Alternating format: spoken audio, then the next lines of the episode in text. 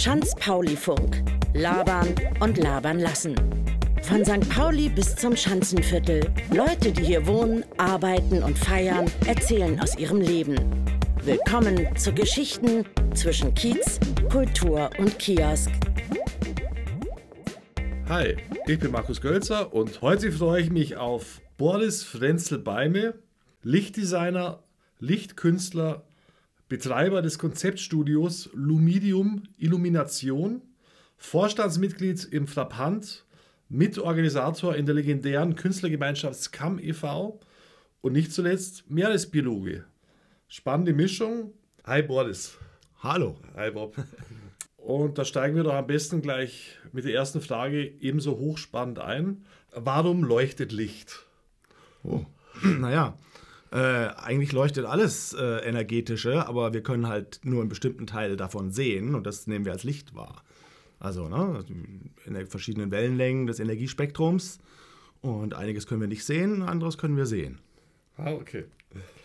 Und ähm, du bringst Licht noch stärker zum Leuchten und experimentierst mit Laser, LEDs und speziellen optisch aktiven Materialien. Also die EU-Glühbirnen-Norm dürfte dich vermutlich nicht in existenzielle Ängste gestürzt haben. Ja, das war ein unschönes, äh, eine unschöne Episode, diese Energiesparlampen. Aber das ist ja jetzt vorbei. Dank der LED-Technik wird das alles sozusagen abgelöst. Und äh, das ist eine zukunftsträchtige Technologie, die sehr viele Vorteile und Möglichkeiten bietet, sowohl was das normale Ausleuchten angeht, aber als auch für Lichtkünstler, Lichtdesigner. Äh, ja, ich nutze viel LEDs. Also und die Glühbirne hast du auch nie vermisst irgendwie, weil die hm. die gleiche Wellenlänge wie Feuer oder dass man da... Doch, also Glühbirne hm. kommt bei mir nach wie vor auch zum Einsatz. So. Also in Form von Halogen oder normalen Glühbirnen. Das Licht hat einfach eine ganz eigene Qualität und, und, und Wärme.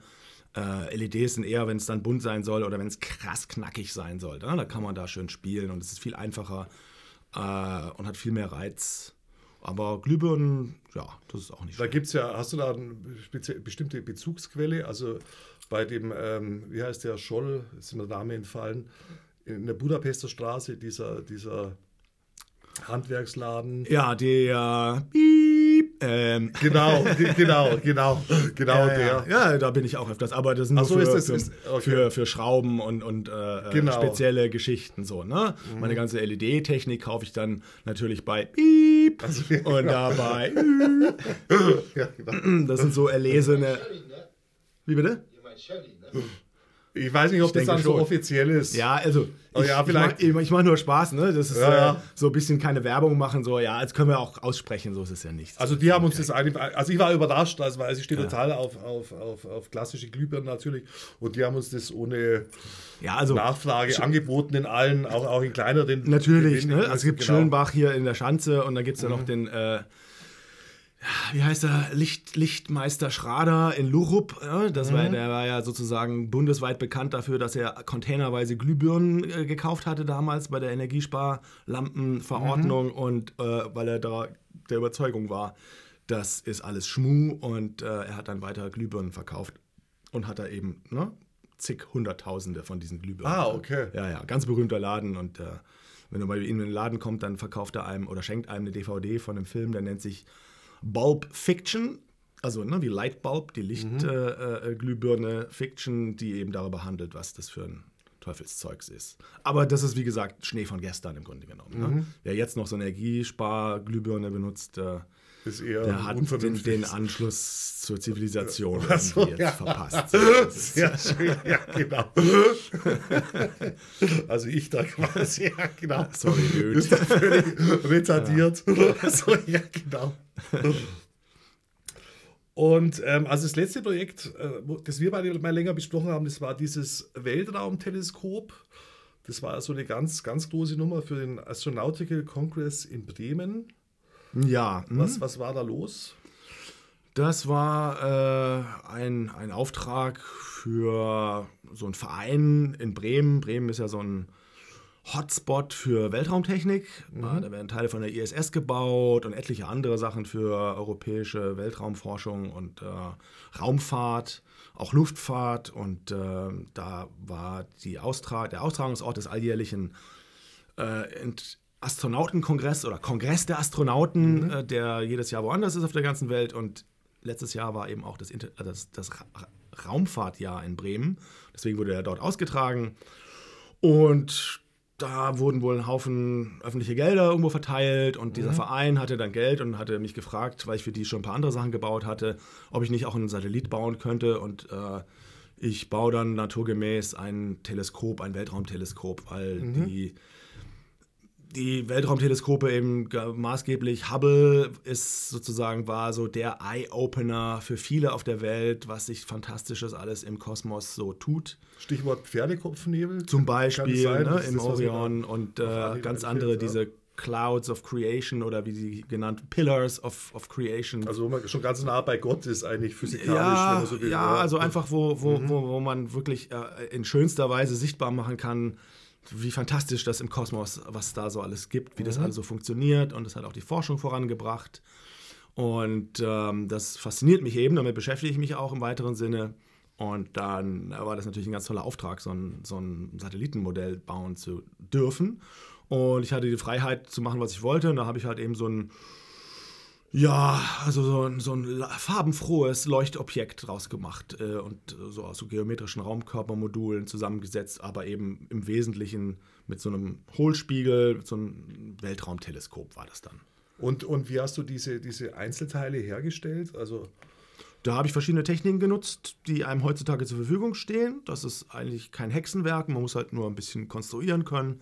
Und da kann man mit geläserten Alublechen, mit Pulver und sonst wie Beschichtungsverfahren und mit Kenntnis von den speziellen Optiken und äh, Folien, die der Markt äh, heute so hergibt. Das sind natürlich alles das sind Spezialmaterialien, die man so als Normalsterblicher nicht so kennt, aber ich eben als photonischer Alchemist, äh, äh das ist ja genau mein Ding. Und genau da für dieses Projekt konnte ich eben vieles von dem umsetzen, was, was ich schon immer mal vorhatte. Und äh, du hast ja zum Teil dann auch so, so, so ähm, äh, diamantartige Gläser von Hand da, da eingeschliffen, glaube ja. ich. Ja, also das waren halt spezielle Optiken, die sind aus äh, Acryl oder vergleichbaren Materialien.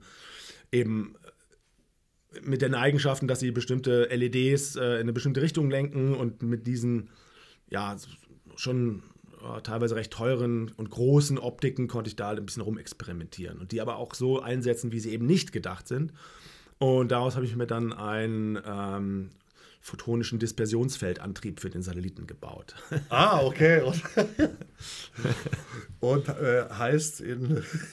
Naja, das ist also so ein, das ist ein, äh, also ein, ein, ein, ein feintunbarer äh, Antrieb, mit dem man eben sowas wie ein Weltraumteleskop ganz fein positionieren und ausrichten kann, weil man Ach, muss super. das ja sozusagen ne, immer nachregeln, weil der ganze Sternenhimmel bewegt sich ja und dazu gab es eben noch ein paar Steuerdüsen und Gyroskope und Energiezellen auf dem ganzen Objekt verteilt, die äh, so ein bisschen als Mock-up das Ganze glaubwürdig machen sollen. Was, was ist ein ne? Gyroskop? Ein Gyroskop ist ein Stabilisierungsmodul, mhm. so, ein, so ein rotierendes, in verschiedenen Achsen rotierender, ja, so ein Stabilisator. Und, und in welchem Maßstab war das?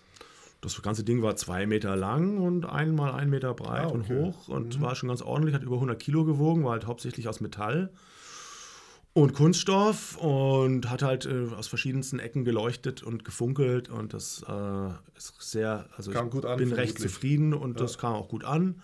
Auf dem Astronautenkongress war es natürlich so ein bisschen, sah es so ein bisschen comicmäßig aus, äh, äh, äh, weil es halt eben so ein, so, ein, so, ein, so ein Fantasieprodukt ist und drumherum hingen halt eben richtige Space-Module, also riesige mhm. Modelle mhm. von der Weltraumstation und äh, die Future-Projekte der großen Weltraum-Tech-Firmen. Also das war schon an sich beeindruckend und ich habe mich halt gefreut, dass von mir auch was dabei war. Ah ja, sehr schön. Und was ist draus? Also du hast es denen verkauft oder hast du das jetzt gelagert? Nur die haben es, also die haben mich beauftragt, das zu bauen und mhm. äh, das ist deren Ding. Und ich kann es halt ab und zu mal ausleihen. Mhm. Und ähm, genau, das Ganze kam eigentlich zustande, der Kontakt zu diesen Leuten über eine Mitarbeiterin von denen, die auf dem Chaos Communications Kongress vor zwei, drei Jahren in Hamburg, wo ich, wo ich auch immer ein paar Lichtinstallationen gemacht habe, eben eine mhm. meiner Lichtinstallationen gesehen hat und meine Karte da mitgenommen hat und das dann in der Firma vorgeschlagen hat, da doch mal zu deren Jubiläum was zu bauen und, und so weiter. So kam das dann irgendwie zustande. Ähm, und die wären auch bereit gewesen, diesen Satelliten auch zu verleihen, mir zu überlassen, um den dann zum Beispiel wieder auf dem Chaos-Kongress äh, zu präsentieren. Aber mhm. das hat leider äh, beim letzten Mal jetzt nicht geklappt. Die hatten einfach ein anderes Motto als Deko äh, und, mhm. da hat der Satellit halt irgendwie kein, nicht, nicht reingepasst. Vielleicht mhm. klappt es ja nochmal. Es wäre einfach ein schöner, passender Ort dafür, weil es so eine Art Nerd-Satellit auch ist. Ja, und das, das war auch sehr beeindruckend. Also allein ja. von, von dem Tumblr von den Tumblr-Fotos, die ich gesehen habe. Ja, auf meinem Blog habe ich da so, ja. auf meinem Tumblr-Blog mhm. habe ich da so ein paar Fotos, genau. Und gebaut im Frappant? Oder? Ja, genau, bei mir im Atelier im Frappant. Mhm. Ja, da bist du auch schon länger, glaube ich, oder? Ja, seit Anfang an. Ich habe das quasi, wir haben das mit, ah, gegründet. So, genau. Mhm. Und, und wann? 2008. Mhm. Also direkt im Anschluss an, an äh, Scum gab es ja bis ja. 2008, glaube ich. Genau, also wir genau. sind vom Scum mhm. äh, äh, muss, wir mussten gleichzeitig raus wie die Leute im Forum Altona. Das waren die, die äh, da ebenerdig im, in diesem, äh, neben dem Frappant-Komplex sozusagen schon in der Fußgängerzone präsent waren. Da gab es eben mhm. auch Ateliers und Bürogemeinschaften. Und die mussten raus nach vielen Jahren und wir im Scum äh, an der Reeperbahn, da wo jetzt die tanzenden Türme stehen, in diesem, mhm. äh, früher gab es ja mal dieses ehemalige Bowling Center, diese genau. Bauruine, in der Mopo immer als Schandfleck von der Reeperbahn. Ach so, tatsächlich. Ja, das stand ja jahrzehntelang, rottet es vor sich hin. Mo, äh, Mojo Club war da, oder? Mojo Club und Mandarin Casino genau, und auch genau, immer so eine dubiose Techno-Disco-Club. Ach so, aber der war an der Seitenstraße. Ja, genau, Mojo beim Trichter. Vorn, genau, genau. Ja, genau. Und, und neben, genau ja. zwischen Mandarin Casino und diesem dubiosen Techno-Laden gab es einen kleinen Eingang und das wusste halt keiner, dass wenn man da die Treppe hochging, stand man auf einmal in dieser riesigen Bowlinghalle, mhm. ehemaligen Bowlinghalle, in dieser riesigen, so groß wie ein Fußballfeld, ohne irgendwelche Säulen. Und da oben war eben eine Ateliergemeinschaft von 25 Leuten, die da halt mhm. einfach vor sich hingewurschtelt haben. In einem riesigen Ort, so ein Paralleluniversum direkt auf der Reeperbahn und keiner wusste, dass es da ist. Also es war mhm. grandios. Und 2004 oder so haben wir dann unten einen Raum ein paar Wände eingerissen und ein paar Decken eingerissen. Auf einmal hatten wir einen großen, so sechs Meter hohen, 15 mal sechs Meter breiten Raum und den haben wir als Off-Galerie betrieben. Einfach mhm. so äh, jedes Wochenende eine neue Ausstellung, immer nette Partys und Leute, die sich da versammelt haben. Das war ziemlich legendär. Und als wir dann eben raus mussten, 2008, nachdem das da 17 Jahre die Künstler waren und gleichzeitig auch die Forum-Leute raus mussten, mhm sind, wir haben uns abgesprochen, sind dann quasi direkt nacheinander ins Frappant-Gebäude gezogen. Also die Victoria-Kaserne? Nee, das war das Ach alte so. Frappant-Gebäude. Also deswegen ah, nennt sich das ja Frappant. Also das war mhm. da, wo jetzt Ikea steht, in, in Altona. Ach, große Bergstraße. Genau. Ah ja, okay. Da gab es so eine alte, auch so eine fette, krass brutalistische genau. Bauruine, sah aus wie ein Flugzeugträger. Genau. Ja. Und äh, und da schaffte es eben eine aus dem, aus dem Forum Altona äh, äh, Räume anzumieten für sehr günstiges mhm. Geld. Und die sind da eingezogen. Eine Woche später sind wir da eingezogen, die mit 35 Leuten, wir mit 25 Leuten. Und wir waren dann quasi so die, die Gründungsgemeinschaft von diesem Frappant, was sich danach dann also damit gebildet hat. Und da kamen dann ratzfatz noch mehr Leute dazu. Und dann wurden es 100 und dann wurden es irgendwie 130 und dann mhm. gab es da keinen Platz mehr, aber wir haben die ganze Zeit schon Partys und Ausstellungen gemacht und die ganze Zeit und wurden dann auf einmal so ein Off-Kultur-Hotspot-Anlaufpunkt. Mhm. Und im gleichen Jahr hat sich dann noch das Gängeviertel gegründet und äh, also auf einmal war da richtig was los in Hamburg. Und da gab es irgendwie Medienanfragen aus der ganzen Republik und darüber hinaus.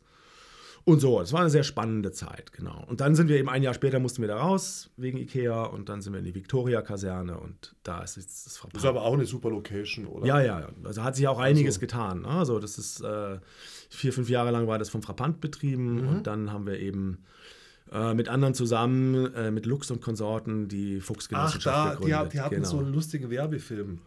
Ja, es gibt einen ganz oder, neuen ganz, äh, ganz, Imagefilm. Ganz originellen Imagefilm. Ja. Der da auch in diese, diese, dieser Sprache der Finanzdienstleister, ja, genau. der die den, super persifliert. Wer den ja. noch nicht kennt, also wie gesagt, also Frappant, äh, äh, das war das große Künstlerhaus, könnte man sagen, aber das Wesentliche sind eben also Arbeitsräume für Kreative und eine Galerie, wo es ständig tolle Ausstellungen gibt und einen Veranstaltungsraum, der Kachelraum, der eben äh, für Konzerte und Partys und Feiereien oder Lesungen und Performances, alles Mögliche mhm. zur Verfügung steht. Und ähm, genau, und das war dann sozusagen, äh, ja, das, das Frappant. Und mit der Fuchsgenossenschaft kam dann eben noch Bildung und Soziales noch mit dazu. Mhm. Und da gibt es eine Kantina und einen Friseur Und das Ganze entwickelt sich, das ganze Gebäude wurde gekauft von der Genossenschaft und äh, wird jetzt Ach, eigenständig. das hat die Fuchsgenossenschaft gekauft. Genau. Und, und man kann sich dann quasi einkaufen, wenn man.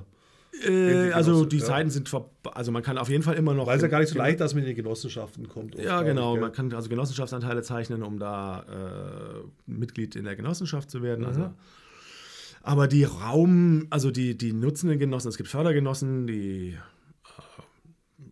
speisen da quasi Geld ein, was man ja auch immer Mhm. wieder zurückbekommen kann, aber helfen damit der Genossenschaft, weil sie das halt gut finden. Das suchen wir auch immer noch äh, äh, Fördergenossen. Und es gibt eben die nutzenden Genossen, die quasi selber auch Räume im Haus haben Mhm. und äh, dadurch eben auch Anteile zeichnen müssen. Und ähm, das ist quasi jetzt schon alles ausgebucht. Ne? Also Ah ja, da okay, jetzt so ja. reinzukommen, man kann sich auf die Warteliste setzen lassen, das als Interessent äh, oder Interessentin, aber mh, das ist erstmal gut. Ja, im Schnitt können ja, also andere Genossenschaften äh, nehmen dann nur jeden Sechsten oder so, glaube ich. Ich, klar, ich kenne mich da nicht so, aus. Ja, ich Das auch ist- nicht, ich habe es bloß äh, zufällig mal Ja, ja. beim Ding, genau. Ja. Und da habe ich eben auch meinen Arbeitsraum von Anfang an schon. Ne? Mhm. Also, und ähm, die, also im Scrum und im Frappant, im Alten, war das ja so eine rotte Bauruine, wo so ein bisschen, ähm, äh, also es gab ein bisschen Strom, es gab ein bisschen Wasser, aber es gab keine Heizung. Ne? Ah, okay, Überall war ja. alles komplett, ist eigentlich ziemlich rott, aber mehr brauchte man eben nicht. Ne? Als, Mhm. als verzweifelter Kreativer, man wollte halt einfach mitten in der Stadt was haben. Und dann äh, war das halt ausreichend.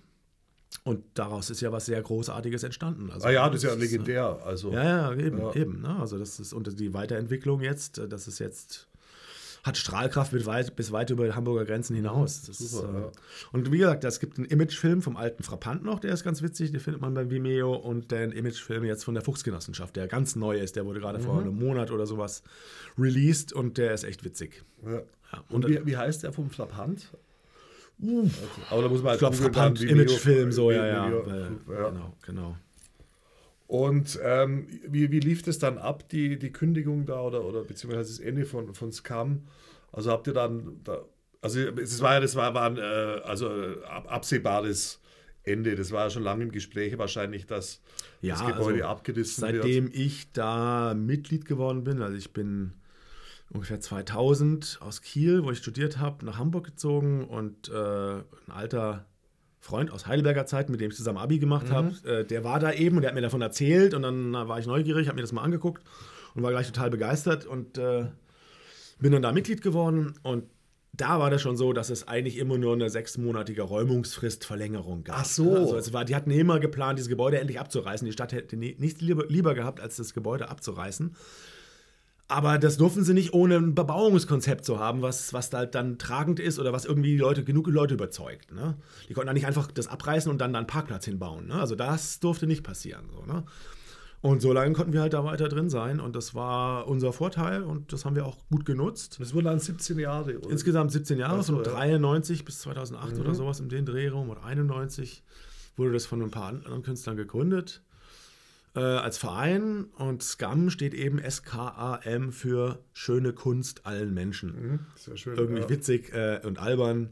Äh, SCAM ist ja, Ja, halt vor allem, als kam, ist die erste Assoziation. ja, ja, so, so weniger Abschaum schön. und Ja, ja, äh, genau. sonst was. Äh, nee, das Ja. haben sie schon alles gut gemacht und wir haben das dann würdig weitergeführt und waren auch als Scum äh, äh, schon sonst wo unterwegs, haben wir Gemeinschaftsausstellungen gemacht und so. Mhm. Und das hat sehr, sehr großen Spaß gemacht. Genau, und diese Räumungsfristverlängerung und dann gab es halt mal einen Bebauungsplan für dieses und für jenes und dann so, aber da passierte nichts und solange wurden wir immer weiter verlängert und äh, irgendwann gab es dann halt mal diesen Plan mit den tanzenden Türmen. Vom unsäglichen Theater. So, genau. Und so ein diesen Parkhaus, ein asymmetrisches. Und, und, und da, äh, also da, also dann war es halt so weit, ne? Also das war jetzt äh, äh, kein großes Drama, also es war schon ein Drama. Ihr hattet ja auch Zeit, euch darauf vorzubereiten. Ja, ja, 17 ja, Jahre ja, das ja, war, ja. naja, also Aber- das war dann, also das, das Andererseits war dann man einfach mal wahrscheinlich so gar nicht, dass dann doch irgendwann eintritt, oder? Ja, genau. Ja, also ja. es war, man hat sich einfach so dran gewöhnt ähm, und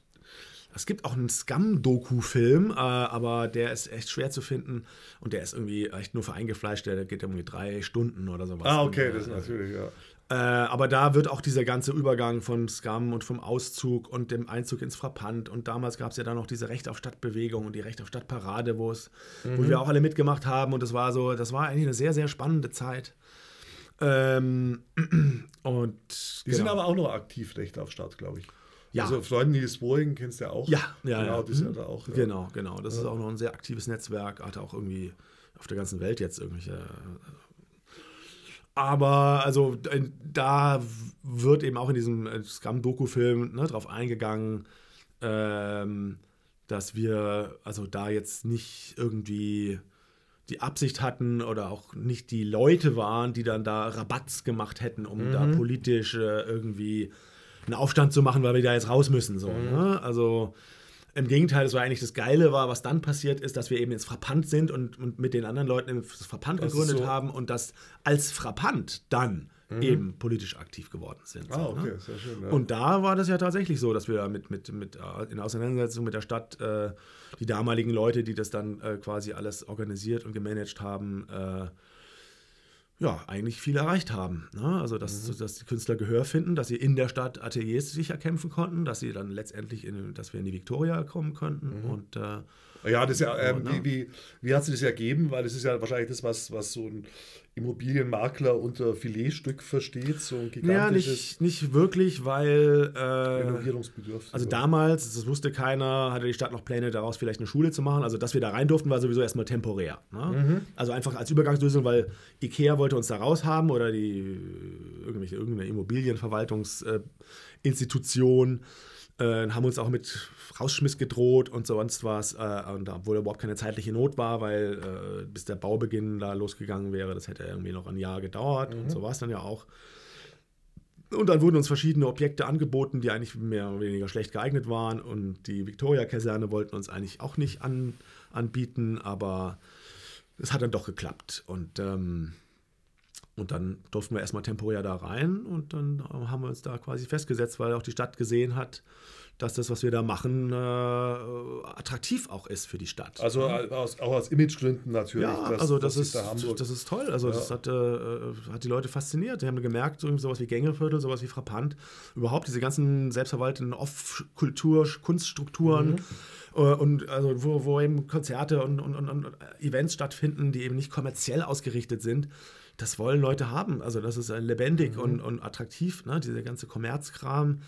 Da gibt es halt ein anderes Klientel für. Ja, ja, klar. Und vor allem äh, macht es die Städte ja völlig austauschbar. ja, ja, genau, klar, eben ja. so. Ne? Und, das, äh, und da gab es halt verschiedene Institutionen in der Stadt, die halt, die einen fanden das halt völlig unmöglich und überflüssig, was wir machen, und die anderen, maßgeblich Kulturbehörde, Kreativgesellschaft, ähm, haben uns da unterstützt, wie sie konnten. Und Mhm. das hat, hat, hat uns geholfen. Und das, äh, ja, Wobei ich momentan halt das Gefühl habe, dass da die Bereitschaft wieder so ein bisschen nachgelassen hat. Das Solche, ist tatsächlich, also Ja, ne, das ist tut- auch mein Eindruck, ja. ja, ja. Aber es gibt jetzt gerade ein ganz neues, äh, äh, ein neuer Zusammenschluss von Off-Kunstorten, nennt sich Art of Hamburg. Äh, Mhm. Ah. Hat sich gerade erst quasi vor kurzem gegründet. Neulich gab es eine Riesenausstellung auch in Frappant, äh, 21 oder 22 Off-Kunstorte, die Ach. eben also auch gegenüber der Kulturbehörde äh, äh, Forderungen stellen, die längst überfällig sind. Eben aus diesem Riesentopf, den Hamburg äh, geschaffen hat für Kult, mit Kulturgeldern drin, wo Millionen drin sind aus dieser komischen Hotelsteuer, wo jeder Tourist eine- einen Euro pro Nacht abdrücken muss und Ah, ja. dadurch sammeln sich halt ein paar Millionen jedes Jahr und der wird halt verteilt diese, aus, diesem, aus diesem Topf heraus an viele Institutionen, die eigentlich und, und Events, die eigentlich schon so kommerziell ausgelegt sind äh, und, und für die Off-Kultur eben nur so ein marginaler Bruchteil. Und jetzt fordert eben Art of Hamburg endlich mal eine Null mehr. Also ne, ordentlich mehr Kohle für die Off-Kunst, weil Ja. die Leute reichen sich alle den Arsch auf für äh, eine ehrenamtliche Arbeit und äh, schaffen so viel. Und das ist immer so ein Murks und, so ein, und so, ein, so, ein, so ein Krampf, da was mit Finanzen auf die Beine zu stellen. Ne? Mhm. Und das würde der, würde der ganzen Off-Kultur mal wirklich gut tun, wenn da einfach mal ein bisschen Geld äh, zur Verfügung Und es steht. gibt, was hast du gesagt, über 20 äh, Off- Off-Orte? ja, genau. Ja. Wahnsinn, ja. ja, eben. Ne? Und die, Ja. Ja, vielleicht nochmal was Persönliches. Also du kommst ja ursprünglich äh, aus, der, aus der Meeresbiologie, glaube ich, Mhm. oder? Und hast da in Kiel studiert. Und wie bist du, also wie bist du dann von Du, also er hättest fast in, in Hai, über, über ein Hai promoviert, kann das sein? Mhm. Und, und wie kam es dann? Also wie bist du dann in die, in die Lichtkunst geraten? Einfach weil aus naturwissenschaftlichem Interesse? Ja, da nee, also das war, äh, äh, also witzigerweise wusste ich schon als kleiner Junge, dass ich Haiforscher werden wollte. Ja, also das war schon immer klar. Und ähm, im Laufe des Größerwerdens habe ich mich für kreative Tätigkeiten auch interessiert. Ich habe also nie, eigentlich nie darüber nachgedacht, Kunst oder sowas zu studieren. So Industriedesign hätte mich gereizt, sowas in der Art. Und da war irgendwie, hatte ich immer eine Faszination mit Licht, mit, mit Leucht, Dinge zum Leuchten zu bringen. Ich habe dann irgendwie in irgendwelchen Containern von Wissenschaftsinstituten nach irgendwelchen interessanten Objekten gesucht, so Laborzentrifugen oder sonst was und habe die dann irgendwie umgebaut und zum Leuchten gebracht. Das war immer so ein Hobby von mir. Also das Thema Licht war eigentlich schon immer da, aber immer auf so einem Nebengleis. Aber ich hatte immer auch einen Raum, wo ich irgendwie basteln konnte, ne? wo ich so, so, so Schrott gehortet habe und äh, es wurde immer mehr, weil wenn sich erstmal rumspricht, dass man Schrott sammelt, dann finden Leute was und bringen es einem dann vorbei und, und denken, das ist eine tolle Idee und ich freue mich drüber. Und sie sind ja schrottlos. ja, genau. genau. Und dann denken alle, ich hätte den ganzen Schrott gesammelt und bin so ein Schrottmessi. Dabei schenken mir die Leute Stimmen. Wenn du wieder mit deinem Traktor kann halt nicht. Nein sagen, weil das meistens ja auch schon ganz geile Sachen sind. Aber einiges habe ich auch schon selber eingesammelt, so ist es nicht. Ja, schön. Naja, und äh, genau, und dann habe ich halt eben angefangen zu studieren. Erst in Jena und dann in Kiel. Ich wusste auch schon früher, dass ich nach Kiel muss. Was ja eine sehr lebenswerte Stadt ist auch. Bitte? Kiel ist ja auch eine sehr lebenswerte Stadt. Also zuallererst mal muss man sagen, dass es eine super hässliche Stadt Ja, ist. weil die, die haben die ja im Krieg nichts übrig gelassen, Ja, ich, die also Alliierten wegen ich- den ganzen Werften. Ich, ich, ich äh, weiß nicht, ob du es äh, äh, schon erwähnt hattest. Ich bin ja in Heidelberg groß geworden. Und Heidelberg, na, also. Und bin dann nach Jena zum Studieren. Und Jena äh, war halt im Osten, war, also, aber das war einfach eine, noch eine völlig okaye Stadt. Aber dann, wenn du nach Kiel kommst, dann denkst du so, boah, das ist äh, schon krass. Und äh, aber nach einer gewissen Zeit, also dann auch abgesehen von dem Schock mit den Norddeutschen so, ne, dass man erstmal damit klarkommen muss, wo man da jetzt gelandet ist irgendwie. Äh, aber so nach so ein, zwei Jahren kommt man damit klar und dann äh, wird es auch wirklich eine lebenswerte Stadt. Also die, die, die Zeit in Kiel war fantastisch. Also mir ist es aufgefallen, die- dass bei den Kielern ist der Selbsthass nicht so ausgeprägt wie bei allen anderen Stadtbewohnern in Deutschland. Also egal ob Münchner oder, oder Ah. Ja. auch Hamburger oder Berliner, da gibt es schon immer viel Ja, ja, so den Alltag und die Kieler, die sind alle völlig im Rein mit ihrer Stadt. Also, weil ich Ja, habe da mal also- gearbeitet und es ist aber auch aus irgendeinem Grund, es ist auch Ich glaube, das liegt nicht an der Stadt, das liegt an diesem Selbstverständnis. Also dadurch haben sie halt, das haben sie halt kompensiert durch den Hass auf die anderen. Ne? Ah, okay, verstehe, okay. Auf die Nicht-Kieler. Ja, genau. Die nicht-Norddeutschen oder wie soll man es sagen. So. Nee, äh, das fand ich in der Tat erstaunlich. Also mal so, so vom Gefühl her fühlen die sich eben eher wie Südskandinavier. Wollte ich gerade sagen, die fahren dann auch immer eher nördlich Ja. und die südlich, genau. Und ja. äh, äh, der Rest von Deutschland interessiert die einfach gar nicht so. Ne? Fand ich eine ganz witzige Einstellung. Also ich hatte da überhaupt kein Problem mit. Und wie gesagt, nach einer Zeit ist das völlig okay. Aber man hat halt dort das, das Gefühl, man ist am Arsch der Welt, ne? obwohl äh, Kiel größer ist als Heidelberg und Jena zusammen, habe ich mich dort provinzieller gefühlt irgendwie und äh, äh, als hier dort oder dort. Ähm, und dann ist halt Hamburg so nah, dass die meisten dann, wenn sie dann in, in Kiel fertig sind mit dem Studium, dann, geht, dann ziehen sie nach Hamburg. Ne? Also das ist dann schon reizvoll. Und so war es bei mir dann eben auch. Wobei die in Kiel ja auch so ihre Ausgehecken haben, oder? Ja, ja, Da ja. ja. doch- also ja das, ja da ganz- das Ding ist, ja. dass in, in, in der Kieler Zeit, als ich studiert habe, ist man eigentlich nie ausgegangen. Man war eigentlich fast jedes Wochenende auf irgendwelchen Privatpartys, äh, äh, äh, weil irgendjemand jemanden kannte, der da Mhm. wusste, dass da eine Party ist. Also das war irgendwie, also ganz selten, dass man mal irgendwie in einen Club oder eine Disco oder, oder irgendeine Kneipe oder sowas gegangen ist. Man, das gab immer genug Programm, das irgendwie privat organisiert war. Das fand ich Mhm. Ja auch eigentlich, cool eigentlich, eine ja, total super. geile Sache, Ja, ja. weil das habe ich in Hamburg so gut wie nie erlebt. Ne? Mhm. Dass man mal einfach spontan von der Party erfährt und dann da einfach aufschlagen kann. So, ne? Mhm. Naja, ja.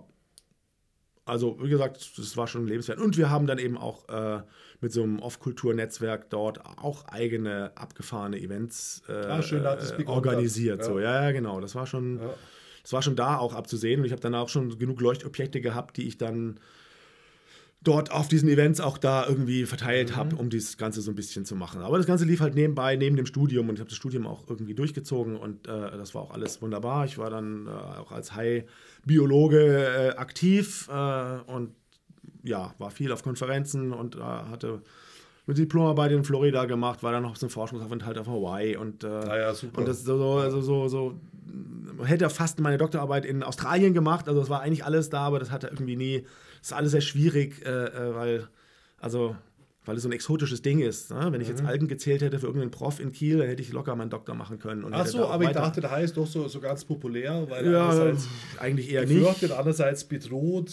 Ja, ja, ja, klar, das so war ja- ganz speziell mit seinen Zähnen auf der Haut. Ja, das war alles. Das ist ja eigentlich das, schon. Das war alles. Äh, äh, ist zwar so und, und wir, ich war ja auch im High-Schutz aktiv, so Naturschutzorganisation.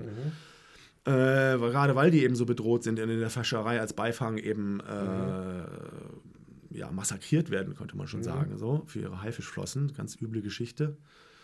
Und äh, aber da irgendwie in, in diesem universitären Kontext da weiterzumachen, äh, war für mich, ich habe es zweimal versucht, äh, eine Promotion und dann hat es nicht geklappt und dann, ja. Und dann die bezahlten Jobs als Biologe waren halt immer so molekularbiologischen Diagnostiklaboren, ne? also BSE-Testlabore und sowas in der Art, so, ne? so Hightech äh, äh, Molekularbiologie, also das war wieder eine ganz andere Welt. Ne? Ähm, weil die, die ganzen, äh, sage ich jetzt mal, Einsätze und Abenteuer als, als, als Meeresbiologe waren halt meistens. Ja, genau, das hatte ich alles gehabt, aber das Ja. Mhm. war halt nicht bezahlt, meistens selbstfinanziert oder ehrenamtlich oder wie auch immer. Ähm, und die bezahlten Jobs dann halt im, im, im BSE-Labor und das sind dann schon so. Das klingt schon natürlich sehr trocken. Ja, ja. Das ist, war sehr trocken Hinsicht. so, ja. Das, In jeder der solche Labors Wasser, kennt, ja. der, der weiß, dass Ja. das, also das war Hightech und alles ziemlich abgefahren und abgespaced. Äh, Mhm. Aber äh, wenn es so ein routiniertes, wenn, wenn das so ein Routine-Labor ist, dann macht das alles keinen Spaß mehr. Das ist, Ja. äh, und wie gesagt, ich war immer noch nebenbei mit diesem Licht aktiv und äh, irgendwann, als dann die LED-Revolution kam und alle mit den LEDs sozusagen umlernen mussten, habe ich angefangen, das zu lernen und hatte das dann so gut im Griff, dass ich jetzt mit LEDs alles machen kann und sowohl meine interessanten Objekte herstellen kann und diverse Auftragsarbeiten erledigen kann oder jetzt eben, ja, mich da sozusagen quasi äh, äh, anwerben lasse. So, ne? Ja, genau, du bist ja jetzt aktuell, glaube ich, auch in Harburg oder. Genau, in Ja, Harburg bei so einer kleinen Firma, wo so technische Leuchten hergestellt werden für Hubschrauberlandplatzbeleuchtung auf äh, Schiffen. Und das ist super abgefahren und spannend, äh, weil es gibt verschiedene Charakteristika, die diese Leuchten haben müssen. Irgendwie Abstrahlwinkel und Helligkeiten und Farben und Blinkmuster und so. Ne? Ja, sehr spannend, Auch ganz, ganz. Und weil jetzt eben alles Hightech ist und, und, und vom Design her sehr anspruchsvoll, äh, äh, ist es schön, den Kontrast zu sehen zu diesen alten Schiffsleuchten. Da geht es auch so um Positionslaternen, die so Steuerbord und Backbord anzeigen. Und ähm, die alten Dinger sind halt einfach nur solche Funzeln mit so einer Gürtellinse drin. Und heute ist es halt so ein kleines Powerpaket Das ist auch schon fast an der Schwelle zur Kunst. ausgeklügelten Optik. Ja, also das, ist, das spielt sich alles so in diesem, in diesem Grenzbereich ab. Ne? Also gerade bei mir ist das ja immer so, weil ne, du hast am Anfang gesagt, du bist Optiker. Genau. Oder warst Optiker. Genau. Das ist jetzt halt auch angewandte Optik, ne? aber auf einem Genau. abgefahrenen Niveau, weil diese LED-Optiken, diese modernen, die sehen so abgespaced aus und, und, und, und, und verschwurbeln die Strahlengänge der LEDs halt so abgefahren, dass, das, dass du da eigentlich alles machen kannst. Ne? Das, Ja, super. Ja. das ist eine schöne Herausforderung, aber da muss man auch immer viel messen und dokumentieren und protokollieren. Und, äh, aber dann gibt es da immer schön Lichtverteilungskurven und dann äh, macht das den Nerd in mir glücklich. Super, So. sehr schön. Und wenn es leuchtet, macht mich auch Ja, genau. glücklich. So, ne? Super. Äh, funkeln und leuchten, ja. ja. Schöner Abschlusssatz. Ah, ja, alles klar. Sehr schön. Und äh, gibt es noch von dir irgendwo, also du bleibst ja der Kunst parallel treu, ist da demnächst was, wo man deine Sachen ansehen kann? Oder gibt es da so eine Art Dauerausstellung? Oder Ähm, also ich, ich kann auf jeden Fall hinweisen auf, und das ist tatsächlich eine wichtige Info in dem Zusammenhang, äh, Frappant feiert ja dieses Jahr 2019. Äh, dann war das wohl 2019, äh, 2009, als wir uns gegründet haben. Äh, zehnjähriges Jubiläum. okay. Und äh, in der Victoria-Kaserne am 11. und 18. Mai. Also Aber das ist ja eh, eh bald. Ja, ja. 11. genau. bis 18. Mai, Genau. Victoria-Kaserne. Und da gibt es auf jeden Fall eine große Ausstellung, äh, wo ich auf jeden Fall was präsentieren werde. Und wo sich auf jeden Fall sowieso lohnt, hinzugehen. Ah, ne? guter Eventuell gibt es dann auch eine schöne Gebäudeelimination, die ich dann machen kann. Äh, das ist aber noch unklar, äh, wie das im Detail läuft. Aber da, äh, Das wäre die nächste Empfehlung. 10. Mai bis 18. Mai. Dieses Zeitfenster sollte man sich mal merken. Okay, super An beiden Wochenenden gibt es auf jeden Fall was in der Viktoria-Kaserne, äh, wo dann eben sozusagen mit allen Leuten im Haus, also wir feiern hauptsächlich äh, Frappant Jubiläum. Und äh, aber alle im Haus, die ganze Fuchsgenossenschaft äh, äh, hat irgendwas zu bieten oder machen mit. Äh, und das wird also ist für alle was dabei. Schöner Tipp. Ja, und du, hast- du hast ja auch einen, natürlich einen Blog oder eigene Website. Ja, ich habe eine, eine Webseite. Also ich, also ich, das, was ich mache, bezeichne ich selbst ja als photonische Alchemie. Ne? Also ich, äh, ja. Ich experimentiere mit optisch aktiven Materialien und verschiedenen Lichtquellen und spiele damit so ein bisschen rum und, und schaue, was ich da an interessanten Sachen äh, entdecke. Und mache aber eben auch so Auftragsarbeiten. Es gibt also einmal die Webseite, die ist jetzt quasi nicht so hochaktuell äh, zu Zeitpunkt dieser Aufzeichnung. äh, nennt sich äh, lumidium.org. Ne? Also Lumidium ist das Element des Lichts. Äh, das ist die Webseite. Da gibt es auch einen Link. Aber der, der Tumblr-Blog, den ich habe, luminaut.tumblr.com, ist äh, da, wo ich meine ganzen Projekte ziemlich formlos einfach drauf dokumentiere. Also alles, was ich so in letzter Zeit äh, gemacht habe, was halbwegs interessant ist, äh, ist darauf dann mit Bildern und manchmal auch Links zu Vimeo-Filmen dann. Äh, Könntest du noch mal kurz wiederholen? Blog Ja. und, und, und also Seite? Webseite äh, www.lumidium.org und der Tumblr-Blog ist luminaut.tumblr.com. Sehr schön. Und das findet ihr natürlich auch alle auf der ähm, Schanz-Pauli-Funk-Seite. Sehr schön, das freut Sehr mich. schön. Super. Danke. Alles klar. Dann sehen wir uns spätestens da oder vielleicht auch gleich im Kurhaus. Ah, ja. ja genau. Mal schauen. Okay. Gut. Danke, Bob. Ja, gerne. Bis dann. Okay. Also genau, das gehört auch dazu. Ja. Mehr zur Sendung findet ihr unter schanzpaulifunk.de. Hier gibt's auch die Möglichkeit, den Podcast mit einer Spende zu unterstützen, damit ihr auch in Zukunft weiterlauschen könnt.